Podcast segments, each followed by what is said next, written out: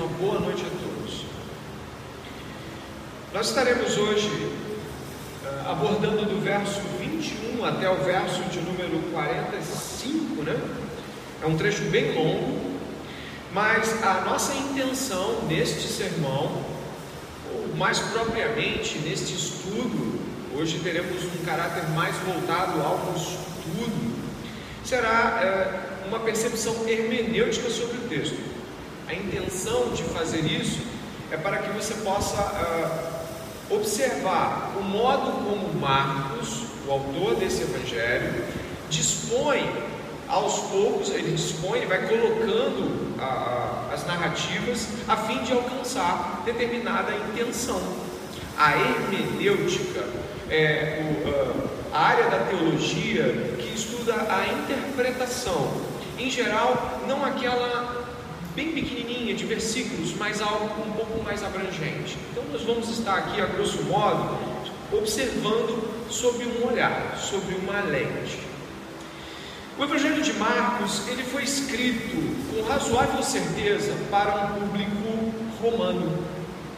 A maioria dos teólogos afirma que Marcos, que foi pupilo do apóstolo Pedro, escreve esse evangelho apontando para uh, crentes no Império Romano, crentes que estão sobre a égide do domínio romano no primeiro século. O evangelho uh, tem nuances de rapidez e escrita que fazem parecer que quase tudo acontece em pouco mais de três semanas ou alguns meses. A fluidez com que Marcos escreve e as colocações que ele faz nos faz pensar que as coisas aconteceram em sequência, quase que próximas umas das outras. Nesse período, eu gostaria de salientar ainda nesse prólogo, de que o Império Romano, que domina todo o Ocidente conhecido naquele período, e talvez seja um dos maiores impérios que já uh, passou pela Terra, o Império Romano ele tem em sua uh, liderança um César, era assim que era chamado o imperador, o César Augustus.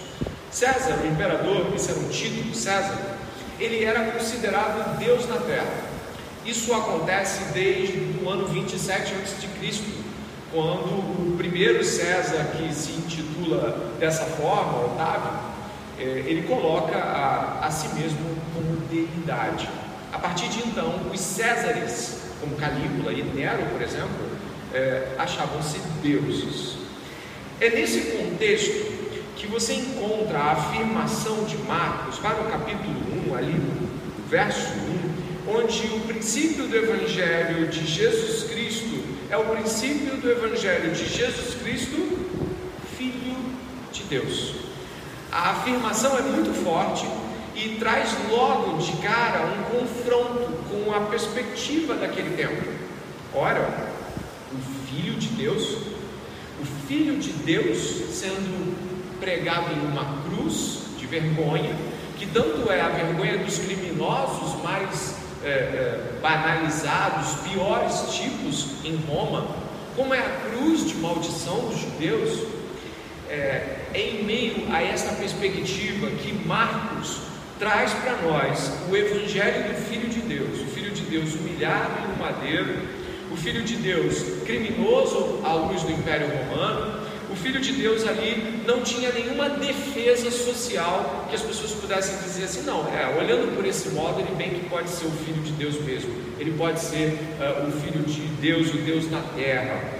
Mas não, Jesus Cristo não tinha nada que aquela sociedade pudesse minimamente dizer, não, tem algo aqui que me parece ser divino. Nada. Jesus Cristo não era nada, nem para judeus e nem para romanos. Isso é muito importante, porque nós vamos estudar hoje a autoridade de Jesus. Esse vai ser o tema desenvolvido desde a fala de João Batista. Do verso 12, onde Jesus é conduzido pelo Espírito ao deserto, observe a escritura. Do verso 12 até o verso 45, a autoridade de é a temática mais forte que nós encontramos. É, talvez você possa pensar assim: eu não tenho nenhum problema com a autoridade de Jesus. A autoridade de Jesus é ponto pacífico para mim. Eu respeito, eu amo, eu reverencio. Bom, isso não muda muito as coisas quando, por exemplo, penso de que o primeiro-ministro do Japão, ele é uma autoridade que eu reconheço, que no Japão faz toda a diferença. Eu reconheço que o primeiro-ministro do Japão, a primeira-ministra da Alemanha, são autoridades em suas cercanias. Em, em, seus países, eles são pessoas que têm atuação, eh, são pessoas que podem é, ter ordem, mandar, é, legislar ou de alguma forma interferir em todo o processo político e social. Mas aqui no Brasil não. Aqui no Brasil, o primeiro-ministro do Japão e nem a primeira-ministra da Alemanha fazem diferença alguma. Então, o que eu quero dizer com isso é que, ao estudarmos a autoridade de Jesus, como nós vamos olhar, precisamos muito mais do que reconhecer que Ele é autoridade, reconhecer que Ele é autoridade sobre nós. E esse é o ponto de Marcos, quando ele vai fazer uma enorme lista de aspectos onde Jesus se demonstra e, evidentemente, é autoridade sobre. A começar, antes que entremos nos temas centrais, a fala de João Batista, você puder observar, no verso de número 7 do capítulo 1, João Batista diz assim: E João pregava dizendo: Depois de mim vem aquele que é mais poderoso do que eu, do qual não sou digno de, curvando-me, desamarrar as correias de suas sandálias. João Batista está usando uma terminologia comum a escravos, os escravos desatavam sandálias. O que João Batista está dizendo aqui é: eu não tenho nem como ser escravo deste. De tão grande que ele é, eu não consigo nem, nem, nem chegar perto dele em servidão. João Batista está posicionando Jesus acima de todo o escopo social e religioso, porque ele é um profeta, ele é considerado um profeta pelo povo. Então ele está dizendo que Jesus é de tal modo autoridade, é de tal modo poderoso, é de tal modo grandioso, que ele não pode nem sequer agir como um escravo. Até para ser escravo ele tem vergonha. E é a partir dessa fala que o, o, o, evangelista Marcos vai começar a desenvolver a autoridade de Jesus, que eu distribuo aqui em apenas dois tópicos. O primeiro, que vai englobar uma parte maior, é como Marcos mostra onde a autoridade de Jesus deve ser evidente a todos nós. Então, a primeira parte do sermão vai ser: olha como Marcos demonstra Jesus como autoridade. E a segunda, que é talvez um, um aspecto mais peculiar desse texto, é de que não existe desobediência a Cristo ou a autoridade de Cristo por uma boa causa. Esse aspecto pode parecer um pouco inusitado, mas nós veremos ele também. Não existe essa de desobedecer a autoridade de Jesus, mas foi por uma boa causa. Não existe essa. A autoridade de Jesus é inquestionável. E é por aí que nós vamos começar. Eu gostaria que você pudesse observar uh, a partir do verso 12, o verso 12 até o verso 20 já foram pregados exegeticamente, tanto por mim quanto, por exemplo, semana passada pelo nosso irmão Adonias. Então eles não vão ser abordados do ponto de vista exegético, apenas num olhar maior, um olhar de, de passagem. Vamos até o primeiro ponto que eu gostaria de ressaltar, que o evangelista Marcos aponta para a autoridade de Jesus. Dá uma olhada no verso 12 e verso 13. Observe que você tem aí a tentação do deserto. Você identificou isso? Jesus Cristo é impelido, ele é conduzido, a palavra é muito forte, Marcos usa uma palavra que é comum no Evangelho de Marcos para expulsão de demônios. É, é, tão forte que é como se Jesus de fato fosse conduzido é, é, de uma maneira impetuosa pelo Espírito Santo para o deserto. E aqui nós temos o seguinte é, aspecto que eu gostaria de desenvolver: Jesus Cristo tem autoridade contra Satanás. Diz assim: e logo o Espírito conduziu Jesus ao deserto, onde ficou durante 40 dias, sendo tentado por Satanás. Estava com as feras e os anjos o serviam. Aqui, a autoridade de Jesus é uma autoridade de resistir aos ataques de Satanás. O Evangelho de Mateus é ainda mais extenso no aspecto da tentação e vai dizer que Jesus até ordena que saia, não tentarás o Senhor teu Deus, ele, ele afasta Satanás com a palavra de poder, momento, no sentido de dizer que a palavra de Deus ordena que ninguém deve tentar a Deus, saia Satanás. Mas aqui Marcos é um pouco mais enxuto. Se você perceber, Marcos traz um cenário aqui que me parece ser um, um cenário é, é, é, Éden reverso. Você repara que aqui Jesus está no deserto com feras. No jardim do Éden, Adão está num jardim com frutas e animais que ele domina. Aqui é, é uma espécie de Éden ao contrário, né? Aqui é o caos total e quem está lá igualzinho no Éden? Você já identificou, né? Quem? Satanás. Ele está ali conduzindo uma tentação idêntica no sentido, claro, comparativo ao Éden. Está conduzindo um questionamento sobre Deus. Ele questiona Jesus, a gente vê isso no Evangelho de Mateus, né? Se és filho de Deus, faça isso, atira-te, faz o pão. E olha, se você me adorar, eu vou colocar isso tudo nas tuas mãos. Ele oferece coisas. Satanás também oferece a Eva, e depois, obviamente, Adão também cai dentro da mesma armadilha, a ideia de ser como Deus. Jesus Cristo, ele vence Satanás aqui. A autoridade de Jesus sobre sua carne o domínio de Jesus sobre qualquer aspecto físico e também contrário a Satanás, nos mostra o primeiro traço aqui muito claro: Jesus Cristo vence o maior inimigo dos homens, o maioral dos demônios, o Satanás, o adversário da nossa raça. Jesus Cristo tem autoridade para vencer Satanás em um campo hostil, cercado de feras, com fome, com sono, com cansaço, Jesus tem autoridade com sua carne, contra tentações e contra Satanás. Isso é muito interessante, porque além disso, temos os 40 dias. Você levou aí os 40 dias? Verso 13. Os 40 dias também são análogos a outro cenário bíblico, que é o cenário dos 40 anos de Israel no Egito, no Israel no deserto. Israel marcha 40 anos no deserto e cede. Cede pelo que? Fome, quer comer, murmura, vai na direção de idolatria, se prostra a eles. Então Jesus aqui representa o Israel que venceu. Ele é aqui o Adão definitivo que vence Satanás e ele também é o Israel, o príncipe de Deus, o Israel vitorioso que também triunfa sobre as tentações e sobre o mal. Esse é o primeiro aspecto que eu gostaria de deixar claro, ainda que apontando para Hebreus, mesmo sem citá-lo ipsis mas Hebreus fala que nós temos um, um, um sacerdote, nós temos um, alguém compassivo em Jesus, que é capaz de saber o que passamos quando somos tentados. A autoridade de Jesus aqui vence Satanás, ele é a autoridade sobre o corpo, sobre Satanás e sobre tudo mais. Essa é a primeira cena que eu gostaria que você pudesse perceber. A segunda, a segunda avança um pouquinho mais do que isso. Se você observar o verso 15, Jesus Cristo, após João ter sido preso, então nós temos aí um tempo considerável em que Jesus já estava ministrando, já estava pregando, já estava atuando.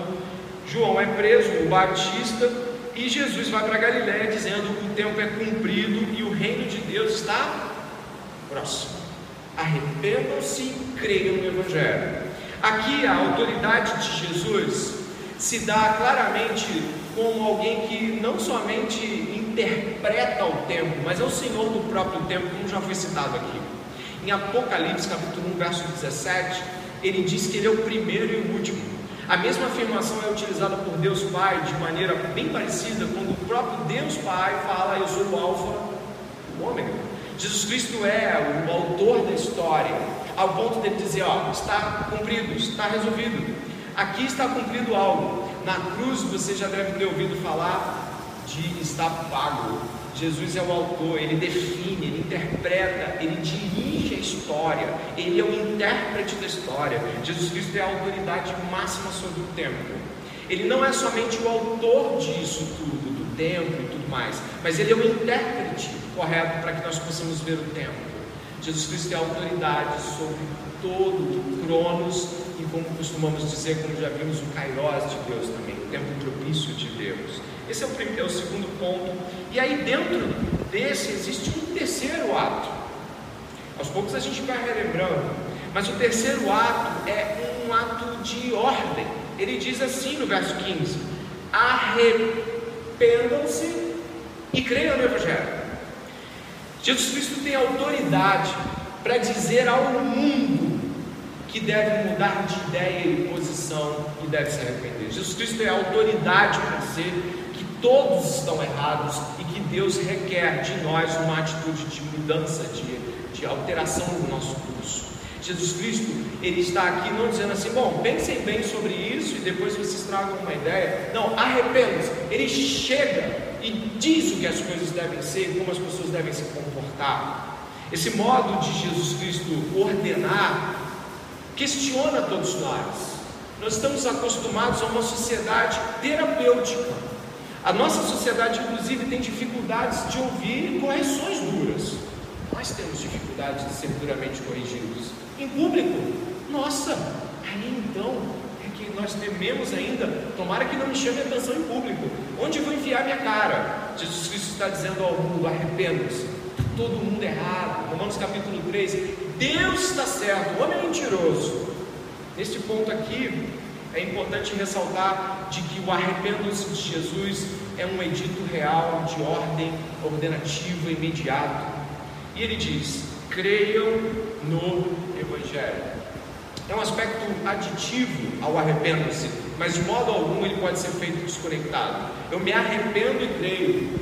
Se eu criei me arrependi, é, Dietrich Bonhoeffer tem uma frase que eu acho excelente para explicar um pouco disso. Ele diz assim, o, o teólogo alemão da década de 30, somente aquele que crê é obediente, e somente aquele que é obediente crê.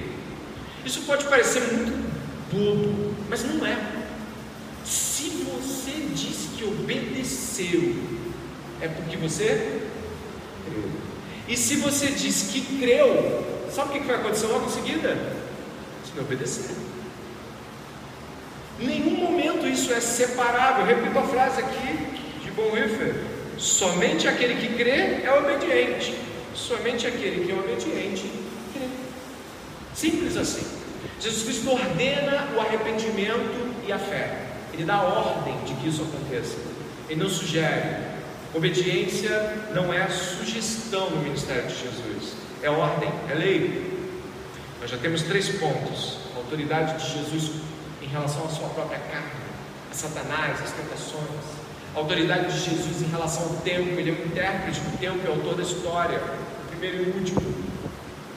Jesus é a autoridade no qual nós devemos acreditar. Jesus diz em que devemos acreditar e diz quando devemos acreditar. Porque quando ele fala assim que o tempo chegou, o tempo se aproxima, né? quando ele ordena o crer, ele está ordenando hoje, embora ainda venhamos a ter de é, é, estar diante de Deus um dia. Mais um ponto que eu gostaria de ressaltar da autoridade de Jesus Cristo é ali no verso 17 e no verso 18. No verso 17 e no verso 18, nós encontramos mais um aspecto da autoridade de Jesus. Lembrando de que todos esses aspectos devem ser não somente um ponto de reflexão para você e para mim, mas um ponto de ordem, de fazê-lo hoje, de vivê-lo hoje. Jesus diz assim no 17 e no 18 do primeiro capítulo de Marcos, ele ordena: Jesus lhes disse: Venham comigo e eu farei com que sejam o quê? Pescadores de gente. Então eles deixaram imediatamente as redes e o seguiram. Essa foi a palavra da semana passada, com muito mais palavras, muito mais letras, muito mais explicação.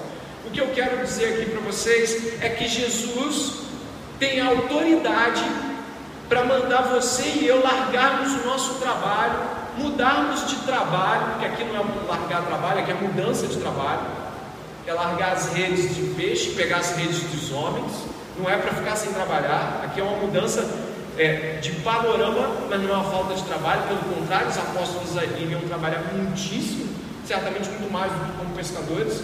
Então Jesus tem autoridade para dizer: você vai sair dessa, desse trabalho e você vai pegar esse.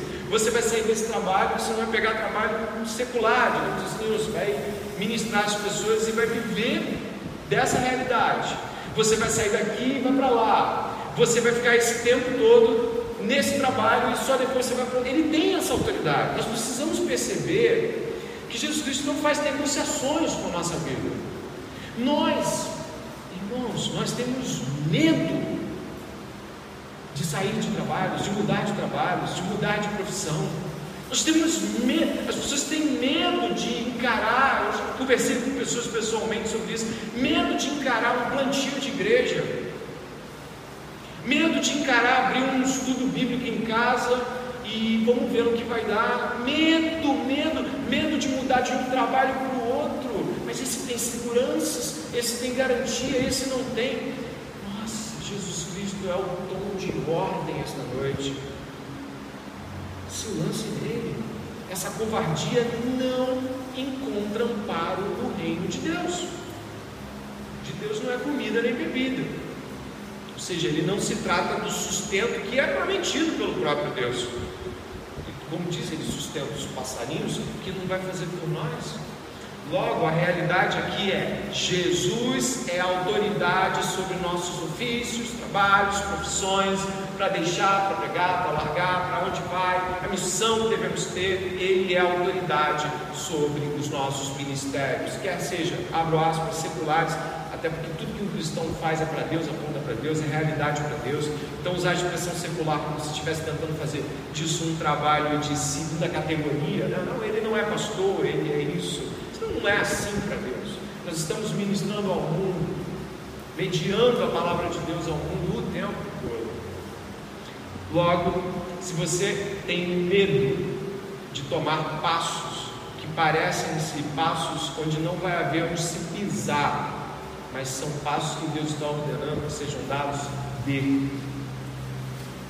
Mais um ponto.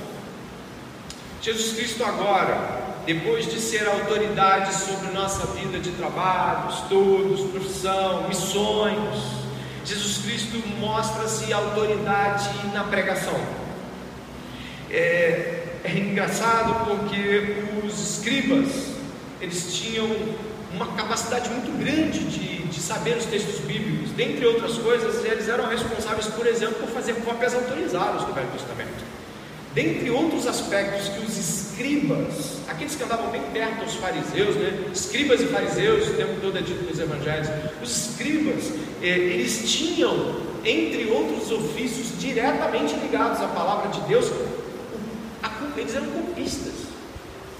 Eles contavam quantas letras tinha de uma ponta a outra, se não tivesse, rasgava tudo e começava de novo. Tamanho do zelo que os escribas tinham com o Velho Testamento, com a palavra de Deus. Eles sabiam muito Bíblia. Mas olha o que é dito aqui. 21. Depois entraram em Cafarnaum e logo no sábado Jesus veio ensinar na sinagoga. Maravilharam-se com a sua doutrina, porque ensinava como, como ah, alguém que tem autoridade, não como os escribas. E logo apareceu na sinagoga um homem possuído do Espírito, e muita gente vai ir nessa direção. Jesus Cristo, ele tem autoridade quando ensina nas Escrituras. Mas será que ele não deixou essa autoridade para nós? Bom, marcando aí na sua Bíblia o Evangelho de Marcos, vá até a primeira epístola de Paulo à igreja de Tessalônica, primeira aos Tessalonicenses. E logo no primeiro capítulo você vai ver o que talvez possa nos parecer mais claramente autoridade. O que, que é pregar, ensinar com autoridade?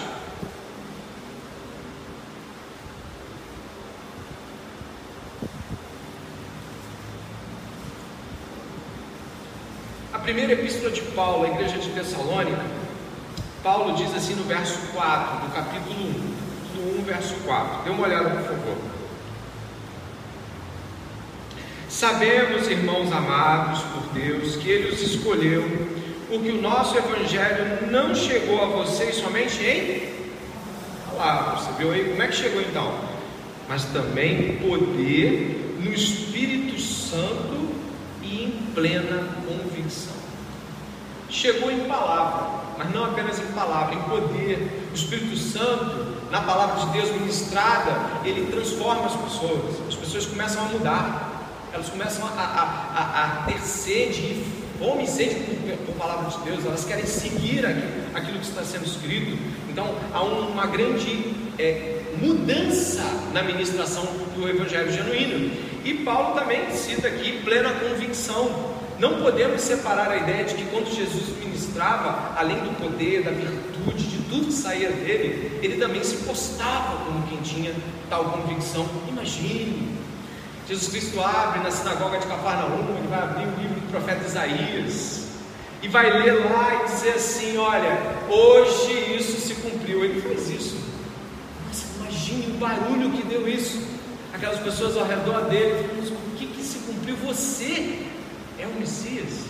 Jesus Cristo tinha autoridade, e essa autoridade é a mesma que ele coloca sobre nós quando nós estamos ministrando a palavra de Deus uns aos outros. Volte comigo, por favor, até Marcos, e fica aí para nós a, a dimensão exata de que o Evangelho deve ser pregado em palavra, em poder e em convicção no poder do Espírito Santo. Essa foi a nossa quinta percepção sobre a autoridade de Jesus. Jesus ensinava como quem tinha autoridade. Agora dê uma olhada no que vai acontecer a partir do verso 23. O evangelista ele está cada vez mais avançando na perspectiva da autoridade de Jesus. Ele vai colocando uma após outra cena de autoridade. Agora Jesus tem autoridade sobre os demônios. Primeiro ele teve autoridade para resistir o maioral dos demônios. Agora ele vai demonstrar autoridade nos subalternos, vamos dizer assim. E olha o que encontramos no verso 23. E logo apareceu na sinagoga um homem possuído de espírito imundo, o qual gritou: Que você quer conosco, Jesus Nazareno? Você veio para nos destruir? Sei muito bem quem você é, o Santo de Deus. Mas Jesus repreendeu, dizendo: Cale-se e saia desse homem. O espírito imundo, agitando-se violentamente, gritando em alta voz, saiu dele. Todos se admiraram, a ponto de perguntar entre si: que é isso? Uma nova doutrina? Ou melhor, sem uma afirmação, uma nova doutrina. Com autoridade, ele ordena aos espíritos imundos e eles me obedecem. E a fama de Jesus espalhou depressa a todas as direções por toda a região da Galileia. Neste ponto aqui, mais uma vez a palavra autoridade é citada. Se você observar é, é, a, o verso 22, a palavra autoridade é citada para ensino, e agora no verso 27, a palavra autoridade novamente é citada no que diz respeito a Jesus ordenar a saída dos demônios. A realidade dos demônios nunca é negada na Bíblia e muito menos no Novo Testamento, onde a revelação se torna completa. Os demônios que são seres espirituais que operam é, maldade, que operam opressão, colocam doenças. Em alguns momentos, Jesus afirma que é, uma mulher está aprisionada por Satanás. Os espíritos malignos possuem pessoas. Isso é uma realidade ainda nos dias de hoje. Alguns de nós já podem ter tido a oportunidade de se deparar com alguém em processo a palavra processo aqui no grego indica que ele está completamente tomado pelos demônios, ele está sendo coordenado pelos demônios. E Jesus ordena que ele se cale e ordena que ele saia. Cale-se e saia. O cálice aqui é muito pertinente.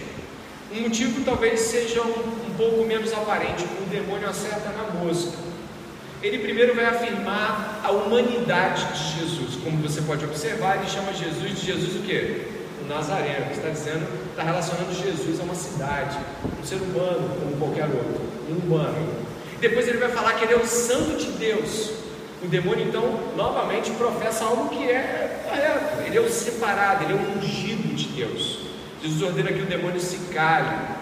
Posso aqui sugerir, ainda que especulando de que é preocupante que demônios possam dar testemunhos corretos acerca de Jesus, porque pessoas podem vir a confiar neles, o que seria absurdo. Uma vez eu vi uma pregação onde o cara falava: Olha, o demônio sabia do que estava falando.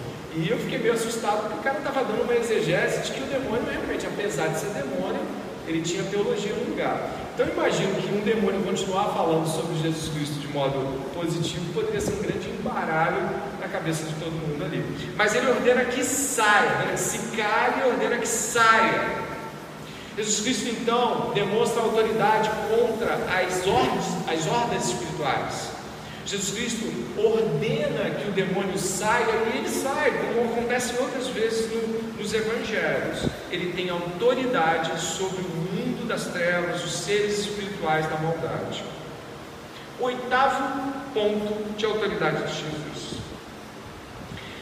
Dê uma olhada aí que agora o que vai acontecer, mais um pouquinho à frente, é, são curas.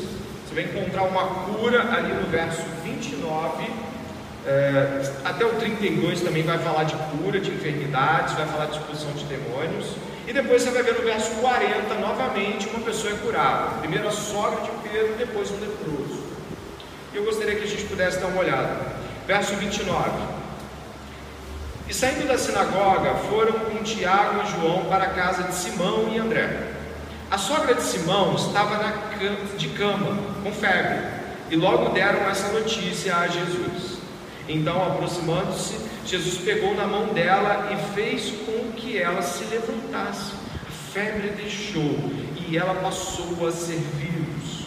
À tarde, depois do pôr do sol, trouxeram a Jesus todos os enfermos e endemoniados Toda a cidade estava reunida à porta da casa, e ele curou muitos dos que se achavam doentes, de todo tipo de enfermidades.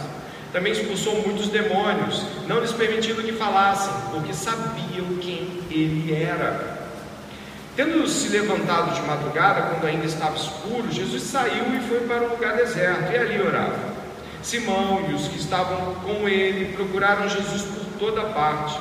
Quando o encontraram, lhe disseram: todos estão à sua procura.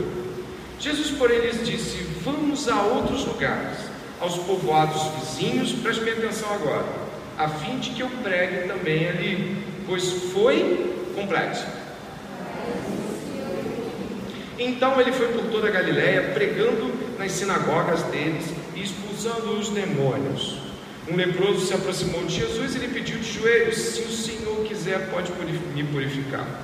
E Jesus, profundamente compadecido, estendeu a mão, tocou nele e disse: Quero sim, fique limpo.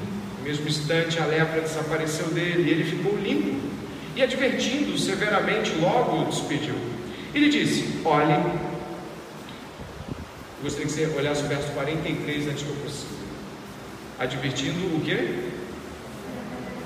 O despediu. Ele disse: Olhe, não conte nada a ninguém, mas vá, apresente-se ao sacerdote e ofereça pela sua purificação o sacrifício de Moisés, que Moisés ordenou, para servir de testemunho ao povo. Até aí. Nós temos aqui a segunda parte, conduzindo para a nossa segunda parte de estudo. A primeira apresentou vários aspectos da autoridade de Jesus, a autoridade de Jesus contra Satanás, contra a carne, contra tentações, doenças, em, a favor do seu ensino, de convicção, de poder. Vários momentos onde Jesus é demonstrado autoridade sobre o tempo, o Senhor do tempo, o intérprete do tempo, o Senhor da história. E agora temos uma mudança de cena que vai na direção de duas curas com algumas palavras ao meio que você fica pensando, o que será que quer dizer esses interlúdios? A primeira coisa que eu gostaria de chamar a atenção, indo para os 15 minutos finais, a primeira coisa que eu quero chamar a atenção é de que este todo-poderoso Jesus vai na direção de uma senhora com febre. Aqui não está uma doença daquelas que levariam à morte, talvez. Existem outros textos das Escrituras onde alguém está gravemente doente, como no caso de Lázaro. Lázaro é apresentado com grave enfermidade. Ele está grave, mas seu amigo está gravemente é, doente. E Jesus vai na direção de Lázaro. Aquele centurião também muito desesperado, onde ele vai encontrar a filha morta com Jesus. Mas nesse caso não. A sogra de Pedro está com febre. Não é nada gritante. Aqui temos o poderoso e cheio de autoridade e cheio de compaixão se aproxima dessa senhora e a cura, e diz que logo ela se levantou para servir. Jesus Cristo está preocupado tanto com as, as, os aspectos mais, talvez mais gritantes das realidades caídas humanas, mas ele também se preocupa com a febre de alguém. Isso pode parecer só uma coisa do texto e a gente segue, mas eu gostaria que você pudesse observar que quando você está com um pequeno mal-estar e clama a Jesus, ele ouve.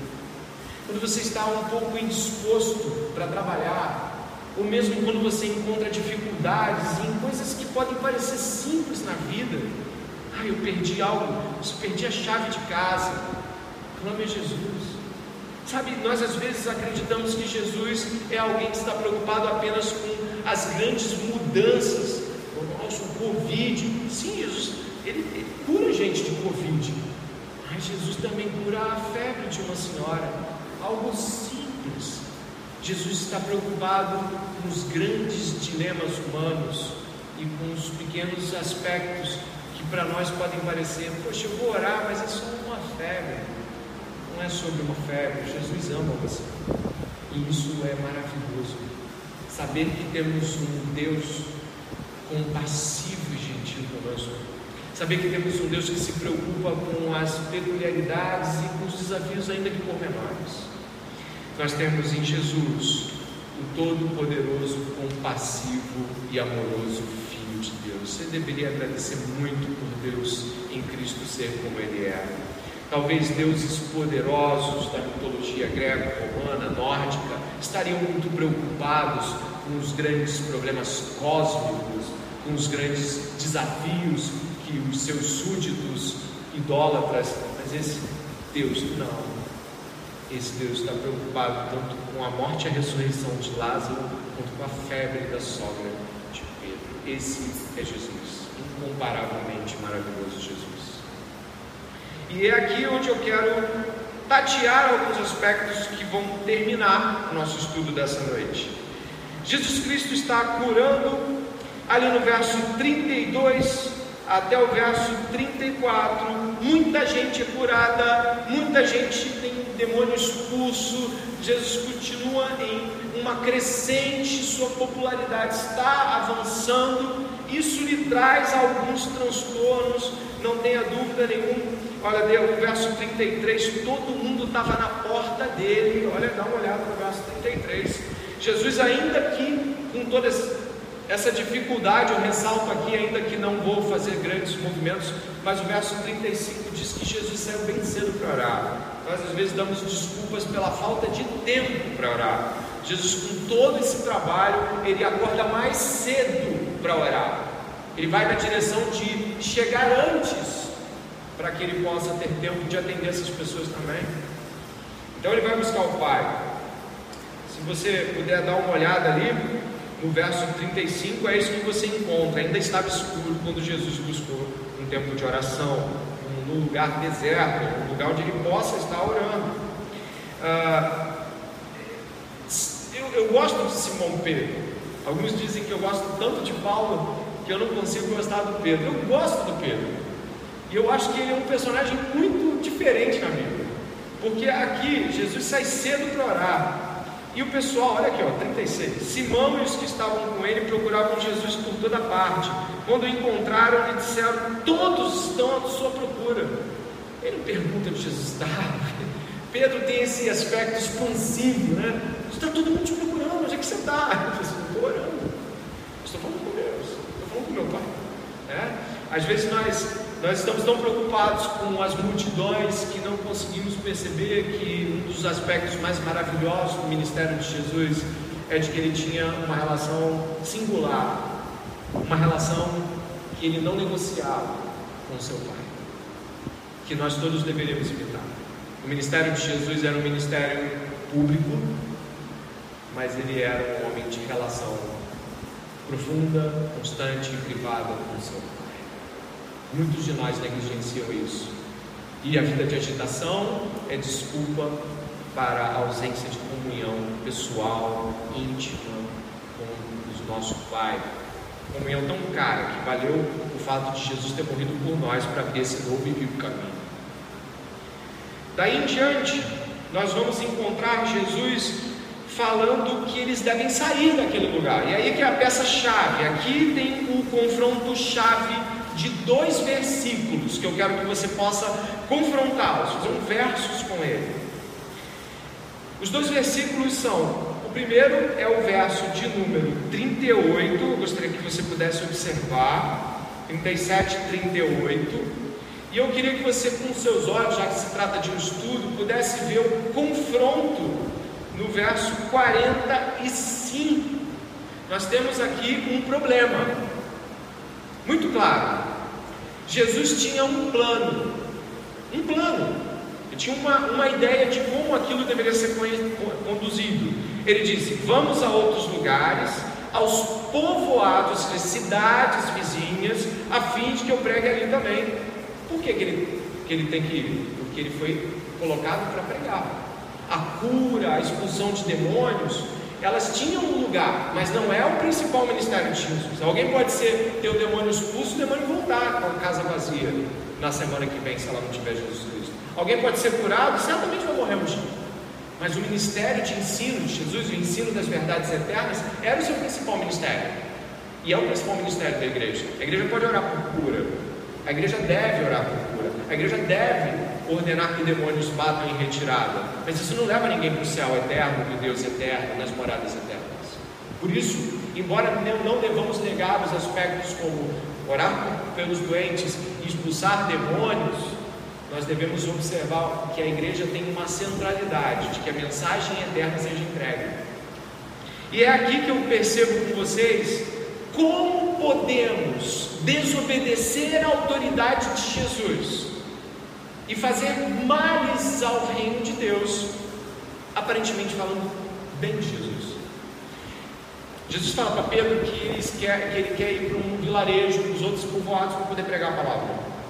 E aí ele adverte severamente o leproso que nós encontramos aqui que foi curado, ele fala assim no verso 42 e 43, por isso que eu pedi que vocês vissem. Ele fala assim: ó, no mesmo instante a lepra desapareceu dele e ele ficou limpo, e advertindo, como? Severamente, logo despediu e disse: Olha, não conte nada a ninguém, mas vá, apresente ao sacerdote e ofereça pela sua purificação o sacrifício de Moisés, que Moisés ordenou para servir de testemunho ao povo. Olha a contraposição agora, verso 45. Mas, tendo ele saído, o que, que ele fez? Pode ler.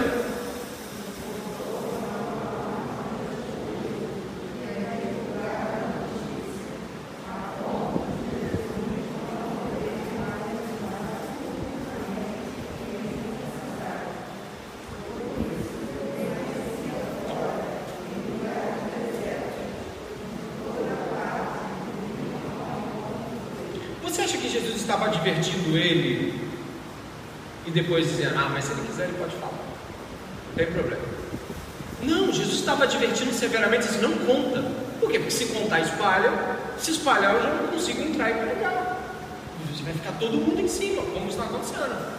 E ele disse para Pedro: Eu quero ir para as outras cidades. Pedro está vendo o quê? Multidões, pessoas estão atrás de Jesus. Não foi isso que você leu depois da cura da sogra? O que, que acontece?